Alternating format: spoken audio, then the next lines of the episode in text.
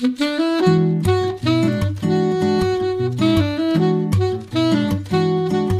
Liebe zur Musik, der Schmitz Hi-Fi Podcast.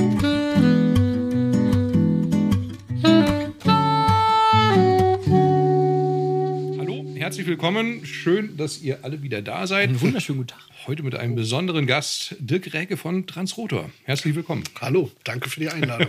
Hallo Dirk. Hi. Ja, ähm, fangen wir einfach mal ein bisschen vorne an mit einer persönlichen Vorstellung von dir. Was gibt's zu deiner Person zu sagen? Äh, ja, mein Name ist Dirk Räke, das kam ja schon. Genau. genau. Ähm, bin der Sohn vom Gründer und immer noch auch Geschäftsführer Jochen Räke, der Transrotor gegründet hat 1971. Und äh, eben mittlerweile auch äh, Geschäftsführer und ähm, wir betreiben die Firma Transrotor und bauen die Transrotor Plattenspiele. Wahnsinn, seit 71. 71 gegründet. Also mein Vater hat äh, angefangen als, ähm, also persönlich angefangen als HiFi-Verkäufer, Ja. Ja. dann äh, Vertrieb gemacht und dann nach und nach eigene Geräte äh, erst entwickelt, die woanders gebaut wurden und dann irgendwann eine komplett eigene Produktion hochgezogen. Ist das quasi die Story damit Tra- Transcription und, und an Anfang, den Anfangsjahren quasi, da ging das irgendwie los. Ne? Genau, also mein Vater war äh, in Köln in einem äh, Elektrokaufhaus, hieß Ja. das, auf der Hobestraße. Okay. Äh, war er HiFi-Verkäufer, also vorher auch schon als Kind auch schon immer Radios selber gebaut Ja. und so. Das war so sein Hobby. Und dann äh, HiFi-Verkäufer und dann kamen auf die sehr besonderen Transkriptor-Plattenspieler aus England, die Ja. ähm, was damals sowohl technisch als auch vom Design her was komplett äh, Neues war. Also dass solche aufwendigen Geräte und auch so teure äh, Plattenspieler, das gab es eigentlich nicht. So. Und dann Ja. ähm, ist ja auch zum Beispiel in Clockwork Orange, in dem Film, Meisterwerk, Kubrick-Film. ja. Ich habe die Tage noch geguckt, da gab ohne Spaß, der hat genau das erzählt. Dass der da in dem Film drin Ja. war und so begeistert war von diesem Design. Ja, ja, ja, äh, wenn ihr den Schallplattenspieler nicht kennt, Leute, googelt den mal. Sieht unheimlich schön aus. Ja. Nennt sich Transcriptor Hydraulic Reference. Ganz genau. Gut vorbereitet. Danke. Ein, ein, ein bisschen. Ja, genau. Ja und äh, also sprich, das war, war zu der Zeit was ganz Besonderes, Ja, so Ende ja, der 60er. Und dann äh, mein Vater schon immer sich für besondere Sachen interessiert und dann ähm, bisschen abkürzen über ein paar Umwege kam es dann dazu, dass mein Vater eben den deutschen Vertrieb für diese Plattenspieler übernommen hat.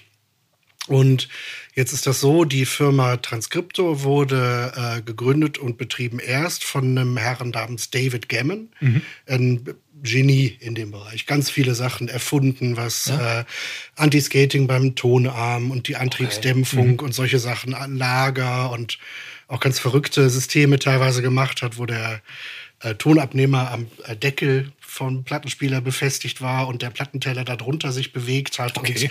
und solche Sachen. Also ganz verrückte Ideen, das hat meinem Vater gefallen. Dann äh, hat die Produktion dieser Transkriptor-Plattenspieler wurde gemacht von John Mitchell in England, also die, äh, die es auch heute noch gibt, Mitchell Engineering. Sachen in deren ähm, Werkstatt wurden die Plattenspieler gebaut. Und irgendwann hat äh, David Gammon dann seinen äh, Sitz nach Irland, also auf jeden Fall außerhalb von, von England verlegt. Ja. Und dann äh, hat John äh, Mitchell eben in Lizenz diese Plattenspieler weitergebaut. Okay. Und mein Vater hat sie nach Deutschland importiert. Ja. Und ähm, die hießen eben dann noch Transkriptor und wurden aber in Deutschland verkauft unter dem Namen Transrotor. Und zwar äh, also aus einer Okay. vertriebstechnischen Geschichte einfach, um damals ähm, äh, Querimporte aus England Ja. zu vermeiden. also unterscheiden selber gibt's und ja so. auch bei anderen, also Opel in, äh, in England heißt ja Vauxhall, so, sowas. Ne? Also einfach in anderen, unter anderem Namen verkauft. Und so kam der Name Transrotor. Waren damals noch die Zustande. gleichen Geräte? Also Und das waren damals noch die gleichen Geräte. Also wurde einfach zu 100 Prozent in England äh, Habe ich gebaut. mich immer gefragt, warum das Ding Transrotor heißt. Ohne Witz jetzt. Weil ich dachte immer, Räke, Transrotor macht ja keinen Sinn erstmal so. Okay, Ja. lustig. Und so, ne? also Transcriptor kommt ja vom Transcriber, also was, äh, ähm, was niederschreiben sozusagen ne? und wiedergeben und Transrotor ist dann daraus entstanden. Und der Name wurde dann 1971 eben eingetragen. Und parallel hat mein Vater aber die ganze Zeit auch die äh, Geräte anfangs nur in Details immer noch verbessert und verändert. Also ziemlich ein, ähm, da musste halt alles perfekt sein Ja, und teilweise war das dann nicht perfekt, so wie es Ja. damals rüberkam und dann immer Sachen verändert und äh, nach und nach dann auch eigene Modelle entwickelt, die dann aber immer noch in England gebaut wurden. Also Ah, okay. zum Beispiel in dem Jahr, wo ich geboren worden bin, also 1976, äh, entstand der Transrotor AC. Hieß der, ziemlich bekannt mit, ähm, der hat diese, diese Federfüße, diese eine Ja. Blattfeder. Der sieht ja noch im Prinzip Ähm, so ähnlich aus wie Da hatten wir vor, weiß ich nicht, sechs, sieben Monaten oder sowas, hatten, noch, hatten wir einen zur kompletten Revision. Ah, ja. da gehabt. Und jeder Ja. hat gesagt, ach, guck mal, wie schön, ne? Das ist, äh, ja. Ist schön und auch äh, technisch, wenn man die auf einen neuen Stand bringt und ein neues System reinmacht, auch technisch immer noch gut. Also immer noch zu betreiben. Und also der wurde, wie gesagt, da hat mein Vater hier den Prototyp gemacht, 1976, und das wurde dann aber in England gebaut, weil zu Ja. der Zeit auch wieder wirtschaftliche, vertriebstechnische Gründe war die, äh, die Lohnkosten unheimlich niedrig in England, In England. noch zu der Zeit. Ja. Also man konnte den für die Hälfte der Kosten in England bauen, als es hier okay, okay. ge Ja. gegangen Hat's ja gerade wäre, ne? gedreht. gehört. Jetzt ist es ein bisschen andersrum, aber es sind ja, waren ja andere Zeiten vor fast 50 Jahren dann. Wahnsinn. Und ähm, naja, und so ging das dann eigentlich längere Zeit. Also Ja. mein Vater mit John Mitchell, die haben sich auch sehr gut verstanden, gute Freunde gewesen, immer zusammen Sachen gemacht und hier als Transrotor verkauft Mhm. und dann anfangs nur in Deutschland Mhm. und in England und dann kam, glaube ich, noch Italien dazu und einige andere Ja. Länder, aber einigermaßen exklusiv. Und das war dann Das schon Ganze. auch Transrote, auch in England. Gab es das dann unter dem Label Transrote, die Äh, ersten in? England unter Trans oder unter John Mitchell Engineering dann auch Okay. irgendwann verkauft. Also das ging so ein bisschen hin und her und es gibt auch verschiedene Varianten natürlich von solchen Ja. Geschichten, weil es so lange her Ja, ist, wer ja, den. Namen benutzt hat und Ja. wer nicht. Aber also irgendwann war es dann halt ähm, Mitchell Engineering und äh, Transrotor, Reike HiFi Vertrieb, wie die, die, äh, das Unternehmen heißt, in Deutschland. Und seit wann wird dann selber produziert in Deutschland? Genau. Das muss ja Und dann, Geschichte sein. kann ich ja auch ausführen, wenn wir die Zeit haben, die ähm, Anfang der 80er, es muss 84 oder 85 gewesen sein, hat die Firma Grundig ähm, eine äh, High-End-Anlage auf den Markt gebracht. Fine Arts. Die Klar. heißt das auch. Feinarts-Serie. Ja, Ja. Holzwangen so, Bekannt, so. Genau, mit diesen Ja. Ding, schöne ja. goldene Ja. Details und suchten halt, um äh, Fotos davon zu machen, einen Plattenspieler dazu, damit sie eine komplette Anlage Mhm. zeigen können in den Katalogen und wollten sich einen Plattenspieler leihen von meinem äh, Vater. So. Und dann hat äh, mein Vater gesagt, ja, das passt optisch nicht. Also die, Mhm. die sind, wie gesagt, sehr konservativ und dieser rot, äh, rotes Ja. Holz, Seitenteile und dazu so ein durchsichtiger wilder Plattenspieler, das passte nicht. Und dann hat mein Vater vorgeschlagen, ich kann euch was bauen, was genau dazu passt. Ja. Und das war der Transrotor Connoisseur, auch äh, Fans ein Begriff. Also im Grunde, wie wir teilweise dann auch bis heute noch Plattenspieler bauen. Also eine einfache Grundplatte, ein schwerer Plattenteller, einzeln stehender Motor, Haube drauf, war dann ähm, in Schwarz-Chrom oder Schwarz-Gold gehalten. Okay, so passt Und eben genau zu der Anlage Ja, ja, ja. Und das war der Startschuss für eine eigene Produktion Witzig. in Deutschland. Also da wird dann äh, der 80er dann, Werkstatt, ja. Mhm. also Werkstatt gab es vorher schon, aber nicht erweitert und äh, Maschinen gekauft Mhm. und die äh, Produktion dann hier angefangen. Gut, da hast du natürlich zum ersten Mal auch richtig Stückzahlen wahrscheinlich gehabt, ne? Mit Grundig im, im. Rücken, so wusste man, das wird ja irgendwie funktionieren. Und dann Ja, ja, war natürlich spannend, eine spannende Zeit, Ja. wie, das, äh, wie das passiert. äh, Und ähm, genau, ging dann aber einfach gut auf. Ne? Also und da, dadurch gut verbreitet. Also die äh, Plattenspieler kannte man schon, aber dadurch gab es natürlich noch mehr Leute dann erreicht einfach. Es gibt so eine lustige Anekdote, die habe ich gelesen, dass äh, der Import damals von den Transkriptor-Plattenspielern über eine Pferdedroschke oder eine Pferdefuhrwerk zustande gekommen ist. Ist das Ja, ja. Mythen und Märchen oder ist da was Nee, nee, dran? ist, ist tatsächlich was dran. Also ist auch äh, ein bisschen familiärer Hintergrund. Also äh, Import damals, also wir reden ja nicht von Zehntausenden Stück, sondern von ein paar Stück im Monat, so einigen, äh, 20, 30 Stück. Und dann ist mein Vater und teilweise hat er mich dann, das war immer das Größte, mich dann mitgenommen, auch so als äh, Bub. Schön. Ja, ja. Und ähm, ja, da musste man die Sachen ja irgendwie transportieren. Und mein Opa, also der Vater von meinem Vater, der hat immer Pferde gehabt. Das gibt's doch nicht. Und also als, als Hobby, so im Krieg Ja. und bla bla. Genial. Und ähm, hatte dann, dann gab es halt diesen großen praktischen Anhänger. Ja, ja. Und äh, mein Wahnsinn. Vater hat den ans Auto gespannt und damit halt die Plattenspieler abgeholt. Geil. Ja, das ist das schön. Aber vorher sauber gemacht. Also an alle Kunden von damals keine. also nicht, nicht riecht nicht nach. Plattenspieler, genau.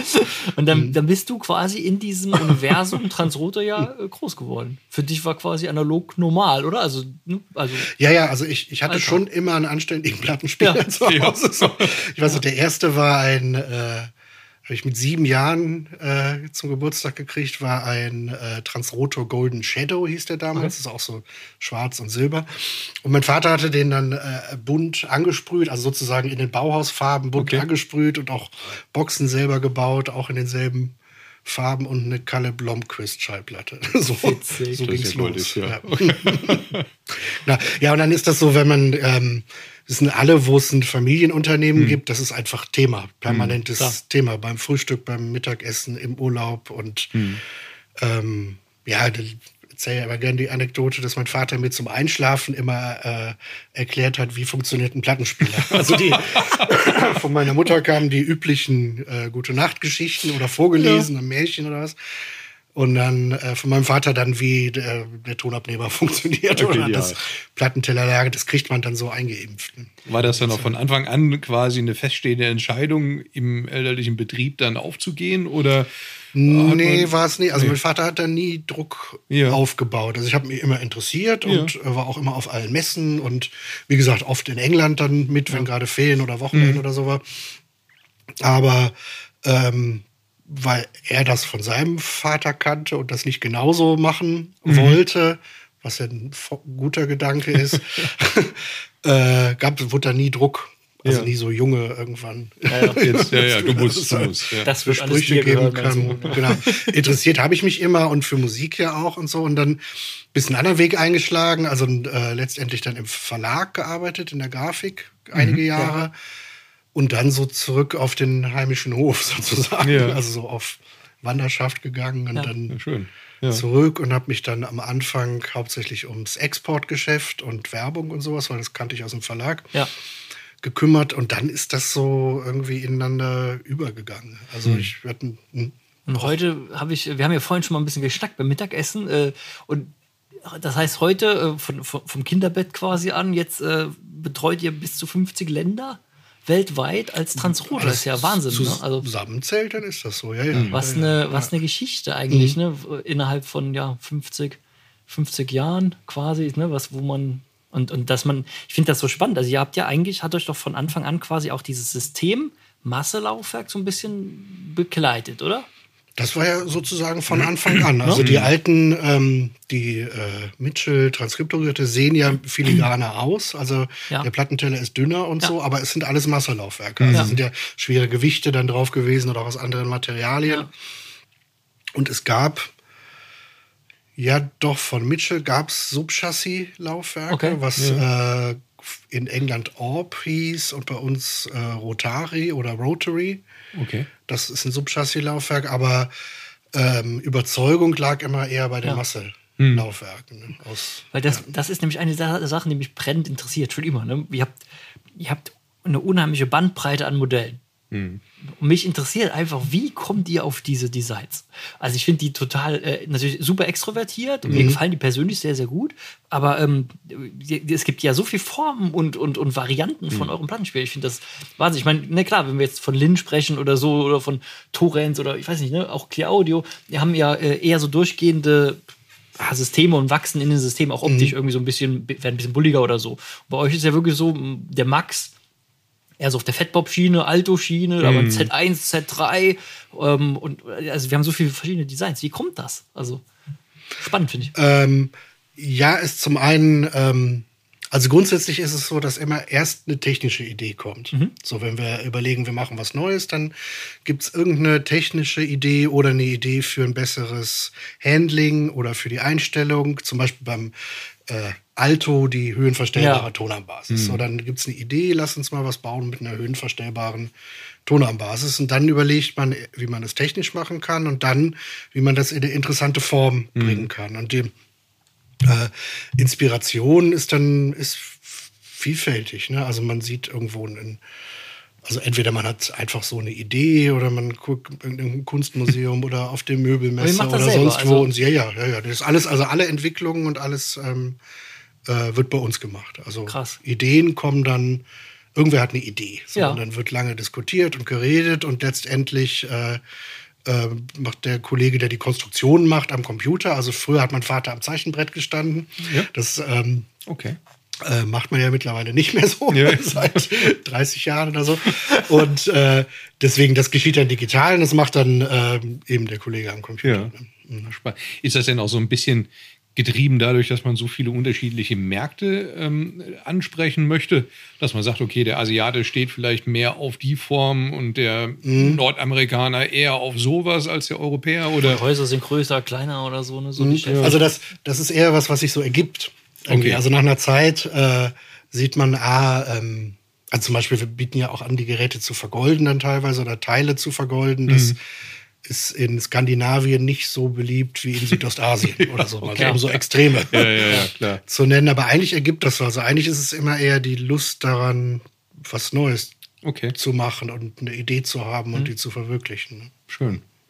Und so die, die Materialien und, und alles, was so gedreht wird, dann, das macht ihr alles selbst oder kommt aus dem nächsten Umfeld dann Nee, von also euch? wie gesagt, die Entwicklung passiert bei uns und äh, die meisten Teile werden in Zulieferbetrieben rund um unsere, Okay. ähm, um, also das meiste ist 50 Kilometer Umkreis. Teilweise so einmal den Berg rauf und Ja, teilweise ja. ein Dorf weiter.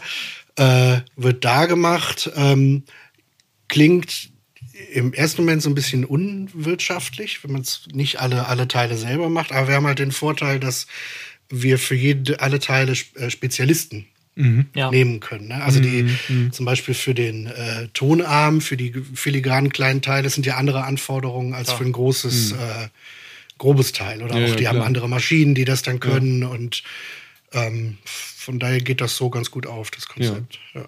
Tonarm ist eigentlich genau so ein Stichwort, finde ich. Weil das äh, hat mich auch groß interessiert vorher natürlich. Wir, wir, ähm, also Transporter äh, konnte ja ewig bestückt werden mit, mit, äh, mit verschiedenen Tonarmen. Ähm, Eigentlich, wie man das so kennt.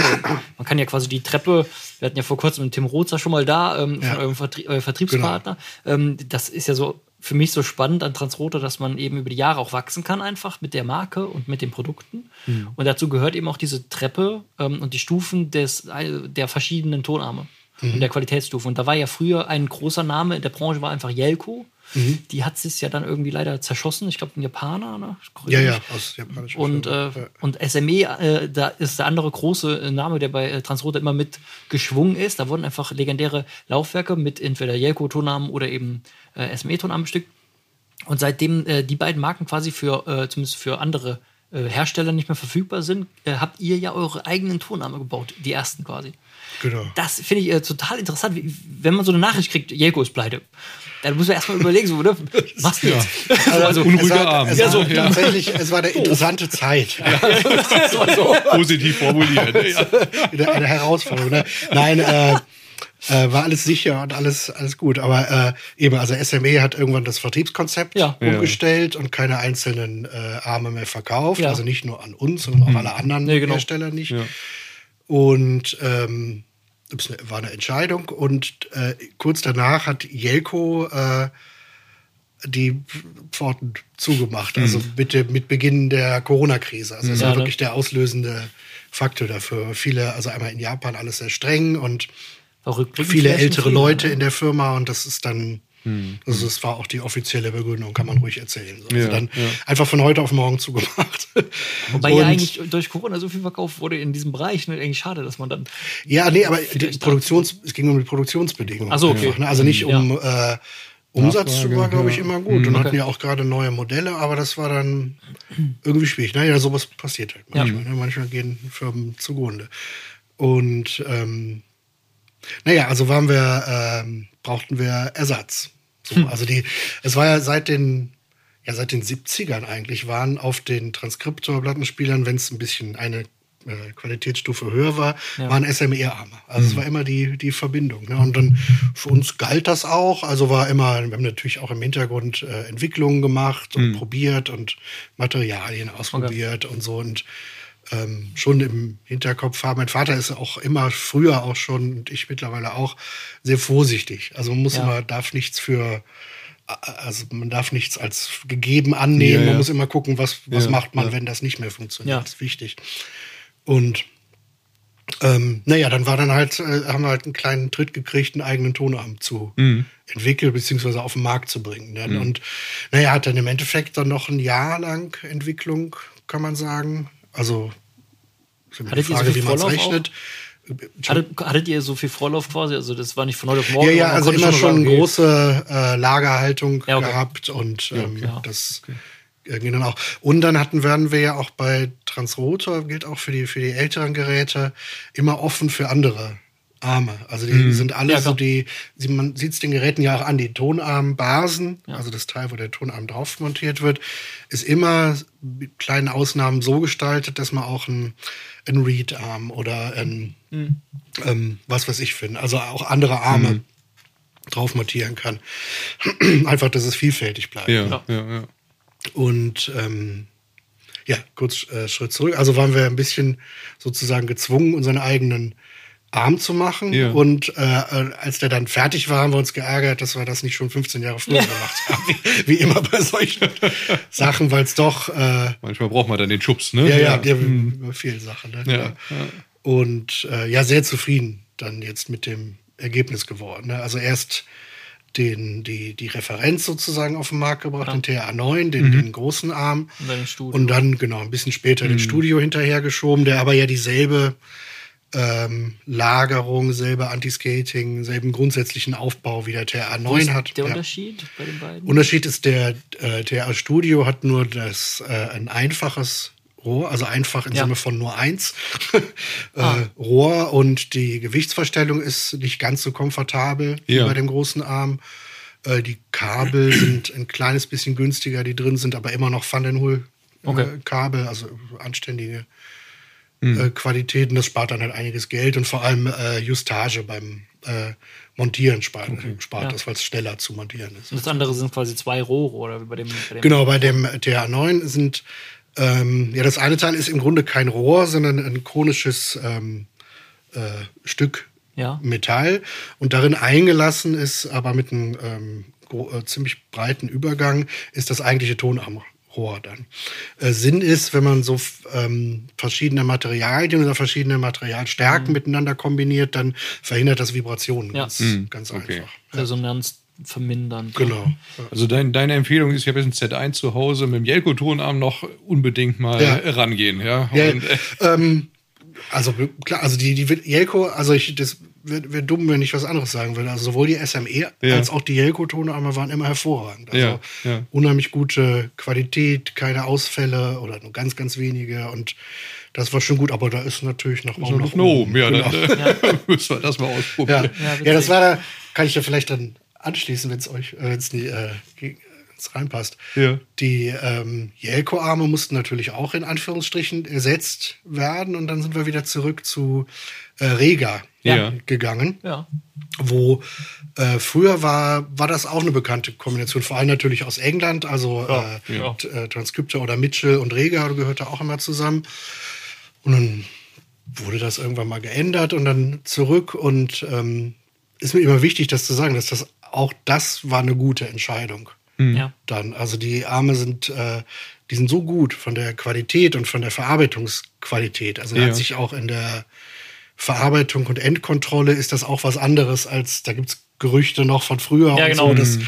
da Genau, waren ja. welche krumm oder was man da manchmal liest, haben wir nie so erfahren, aber das Mhm. ist überhaupt nicht so. Also ich glaube, wir haben bis jetzt war an zwei Armen mal was dran. Okay, oder so krass. von Hunderten. ne? Also das ähm, ganz tolle Qualität und auch bei Rega ist ja eine richtige äh, Philosophie dahinter. Also wenn man mal äh, äh, lohnt sich mal ähm, auf YouTube nach Roy Gandhi, also dem äh, Chef von Rega, äh, Interviews mit dem sich mal anzugucken. Ja. Das Ja. ist äh, toll. Also ist auch eine eine von den großen Persönlichkeiten im HiFi. Ne? Ja. Stark. Mhm.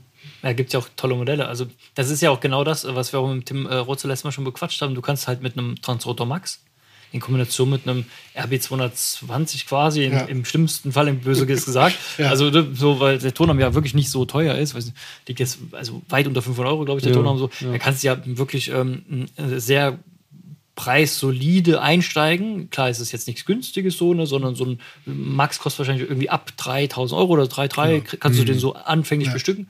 Aber du kannst halt mit den Dingern richtig wachsen. Ja, Das ist schon schön.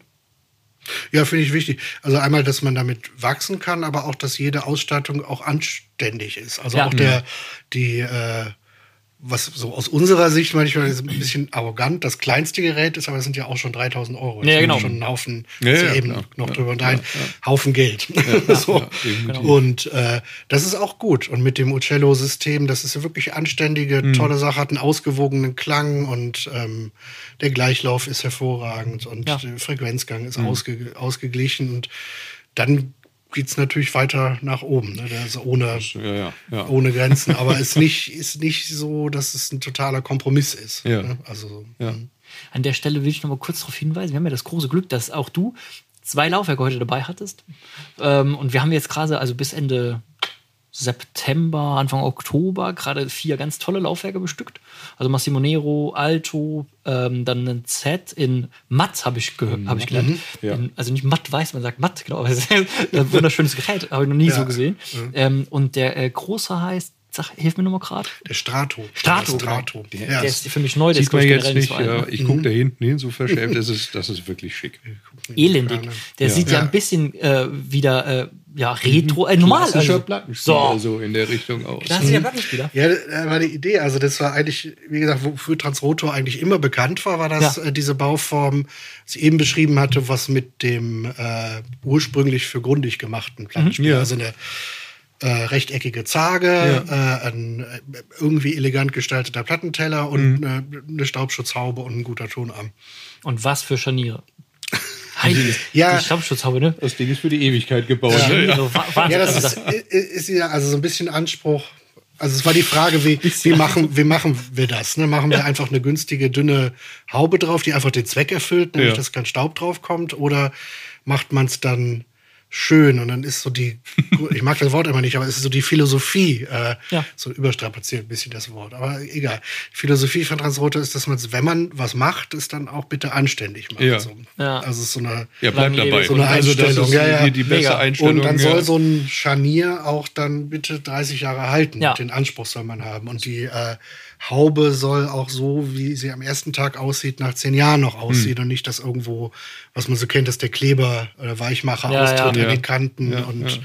oder dass das, das Acryl blind wird und so. Das ist natürlich teurer, aber äh, nachhaltiger und irgendwie schöner. Also man sieht den, also muss ja, ist, gilt ja nicht nur für Plattenspieler, man sieht Sachen ja so eine Qualitätstiefe irgendwie an? Ja. finde ich. Und auch, wenn man jetzt äh, nicht unter das Gerät gucken kann und aber weiß, auch das Lager ist auch schön. Also es ist Ja. ein schön Ja, ja. gemachtes, Ja. was so ein bisschen verloren gegangen ist, wenn man so alte Industriegebäude sich anguckt. Ja. So, die sind immer schön. Also da ist ein schönes Gitter dran oder ein schön, so die, diese, diesen Geist soll das haben. Ja. Ich finde generell, also ich habe auch noch nie einen Plattenspieler gesehen, der, äh, der, ich wüsste es nicht, der drei versteckte Motoren hat. Also wie abgefahren. Ja, unter dem Teller sitzen drei Motoren und treiben Ja. das TMD-Lager dann wahrscheinlich wieder an. Das ist Genau. ein TMD, ja. Genau.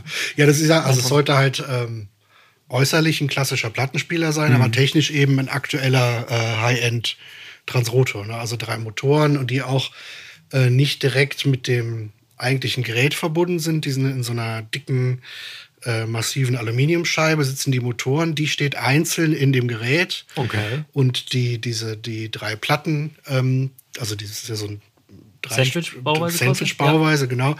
Ähm, sind also nicht in, in direkten Kontakt mit den Motoren. Also sprich, der, es können sich keine Vibrationen vom Tonarm, Okay. äh, von dem, vom Motor auf den Okay. ähm, Tonarm übertragen und so. Ja. Also es ist sehr aufwendig. Das wäre die nächste Frage nämlich gewesen, gemacht, genau. ne? Ja, also es ist im Grunde als äh, wie in großer Fatbob Mhm. mit drei Motoren auf einer extra Basis, aber in einer kompakten Bauweise. So könnte man es. Das ist ja schon fast Understatement, ne? Man sieht es ja gar nicht. Die ganze Ja, ja, aber das ähm, so soll es ja sein. Am Preisschild siehst du es aber, glaube Aber ich, schon. irgendwann- ne? irgendwann- ja, siehst es nicht, dann schon, das ja. gilt ja für alle unsere Sachen. Ja. Es ist nicht günstig. Ja. Und das ist, ähm, und gerade auch mit gestiegenen Materialpreisen über Ja. die letzten Jahre und so, das ist alles auch nicht günstiger geworden. Aber äh, dafür hat man eben was, was hält und Ja. wo man sich drüber freuen kann. Und wo man weiß, es ist keine Stelle, wo ein Kompromiss gemacht worden ist. Das, ne? das Also kann es man ist- vererben. Ne? Ja. Also da, Ja, genau. Einmal den Transroder Ja. gekauft und das Ding ist eigentlich fertig, ja.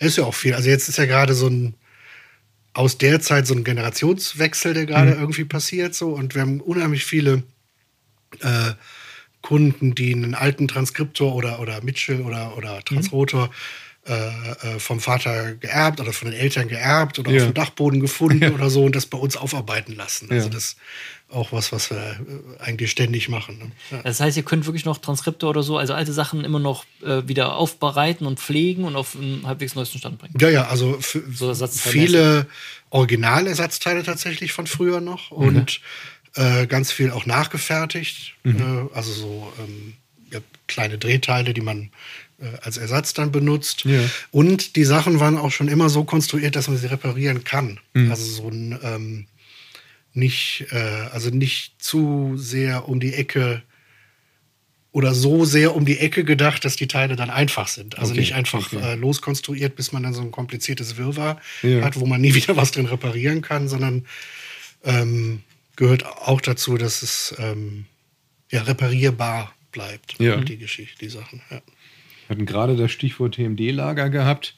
Das ist ja so eines der, der Aushängeschilder von Transrotor. Mhm. Ähm, wie funktioniert denn dieses Wirkprinzip von so einem speziellen Lager? Äh, also grundsätzlich geht es darum, die Drehkraft oder Drehbewegung, die vom Motor kommt, ähm, äh, über eine Kupplung zu, zu entkoppeln vom eigentlichen Plattenteller. So klingt ein bisschen kompliziert. Ähm, funktioniert also so: Es wird ein ähm, äh, vereinfacht äh, ein Subteller angetrieben. Hier. Der ist über eine Magnetkupplung, also sich anziehende, gegenseitig anziehende Magnete mit dem Plattenteller verbunden und äh, dreht so den Plattenteller. Also sprich, man hat keine starre Verbindung zwischen Plattenteller und äh, Motor. Motor. Ja. Und ähm, da der Plattenteller aber schwer ist, ist es so, dass wenn der, äh, also eine, eine, eine hohe Schwungmasse Ja, ja, wenn also ein kleiner Fehler passiert, ich mache, das ist immer meine berühmte Handbewegung, kleiner Fehler beim, beim Antrieb passiert, also im unteren Teil des Ja. Ganzen, verliert sich das in dieser Magnetkupplung. Also sprich, Okay, das ist ja. ein träges, Träges- System. Ja, genau. Genau. Ja. Ähm, ein bisschen so wie äh, beim äh, Automatikgetriebe beim Auto hat man das ja auch. Also, dass Mhm. äh, wenn der das eine Teil schneller dreht, es sich nicht sofort durchgeht Mhm. äh, an das andere Teil. Das Ganze natürlich in ganz kleinen Mikrobereichen. Das Ergebnis ist halt ein wesentlich besserer Gleichlauf vom Plattenteller, Ja. was die Flatterwerte. Also es gibt ja die Ja. Und Flatterwerte, wo denn über alles Drehzahlschwankungen, das ist nicht schwierig zu erreichen. Und dann gibt's die kleinen, übertrieben gesagt, Zitterbewegungen vom Plattenteller, was den Klang ähm, Nervös. bei den Messwerten sieht man das nicht, aber genau, es macht den Klang nervöser und ja. weniger tief und einfach weil es kleine Drehzahlschwankungen gibt. Und wenn wir Musik hören, machen wir das ja mit dem Gehirn. Also das Gehirn muss das Signal, was kommt, verarbeiten.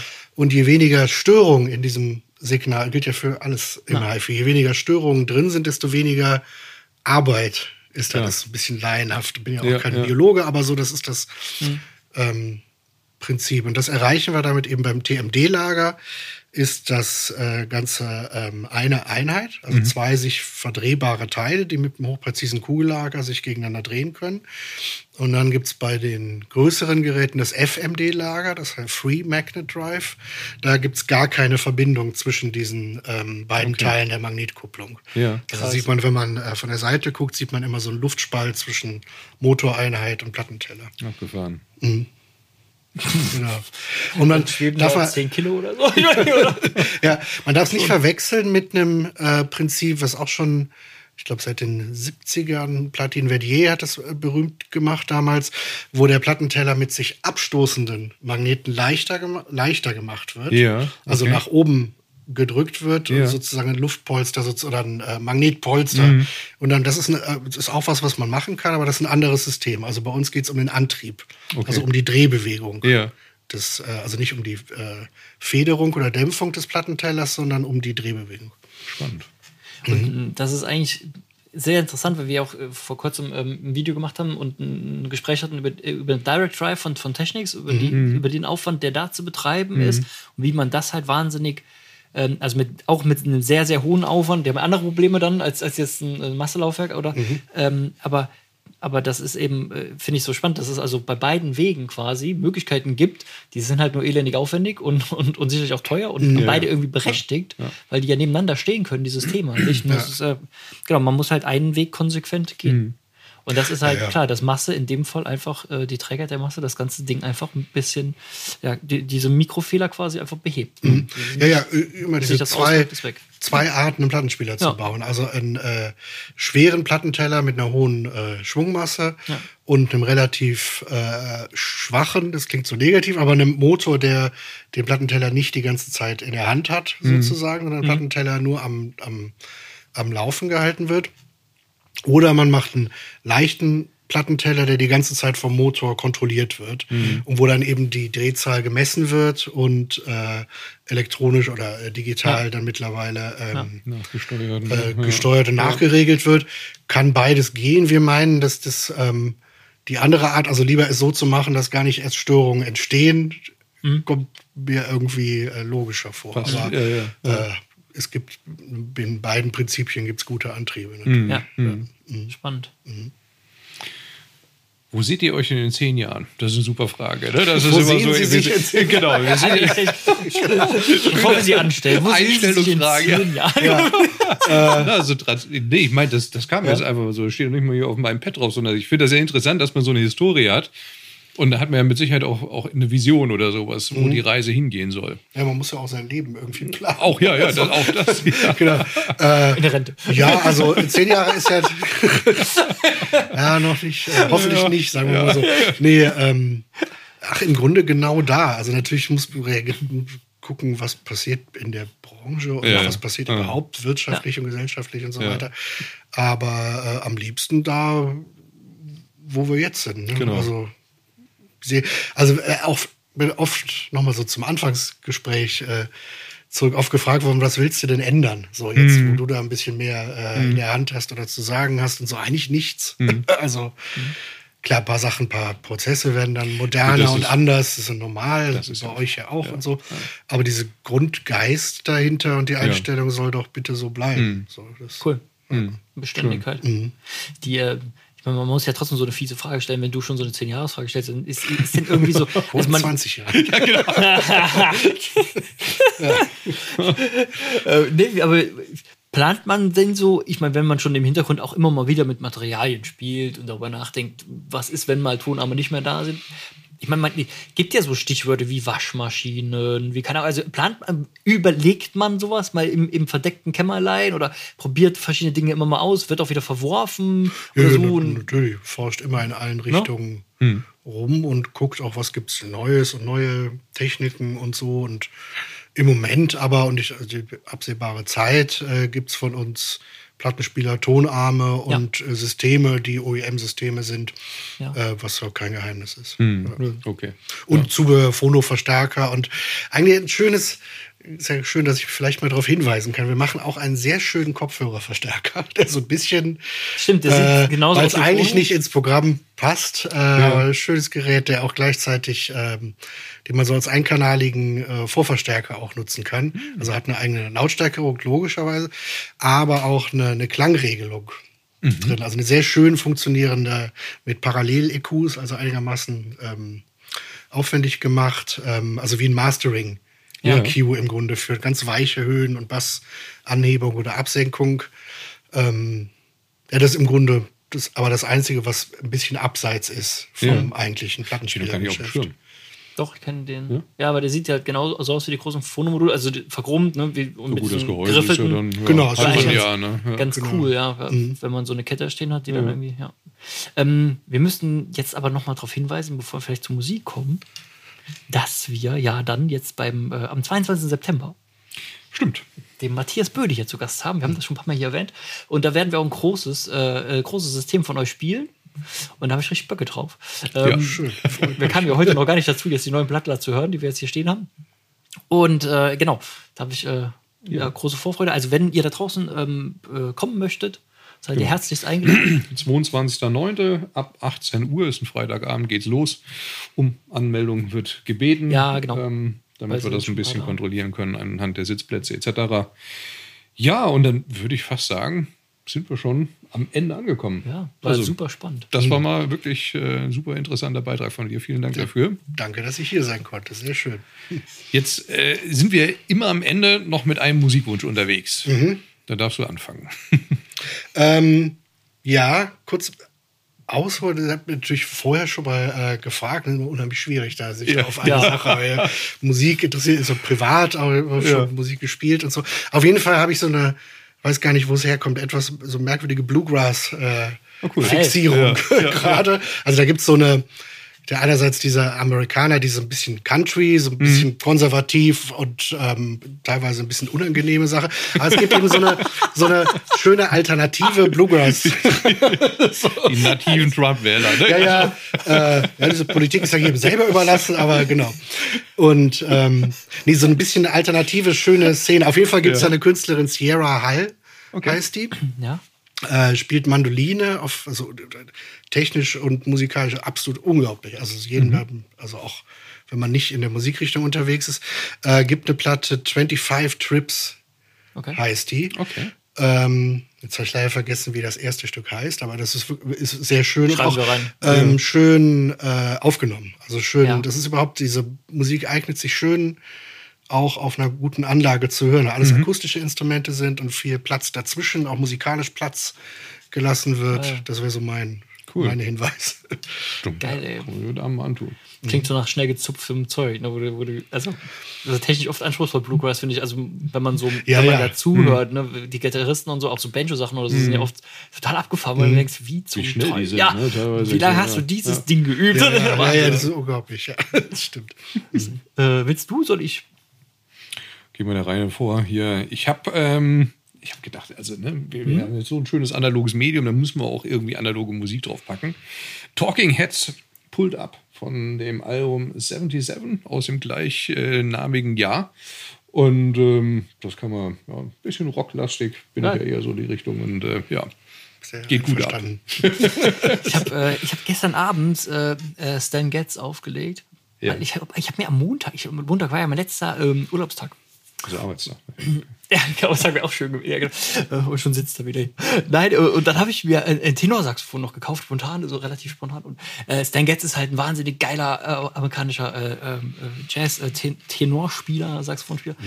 Und der ähm, Girl from Ipanema, äh, so ganz klassisch auf, auf einer Platte gestern Abend nochmal aufgelegt. Und ich finde halt, der Sound ist, da gibt es fantastische Pressungen von. Und das Schöne ist, der Kerl bricht sich ja nicht die Finger beim Spielen. Also der ist gar nicht mal so, was er, zumindest auf dem Album, gar nicht so flink oder so, aber dem seine Ja. Ausdrucksstärke und der Sound ist einfach ein Träumchen. Hört euch Ja. den Song nochmal bewusst an.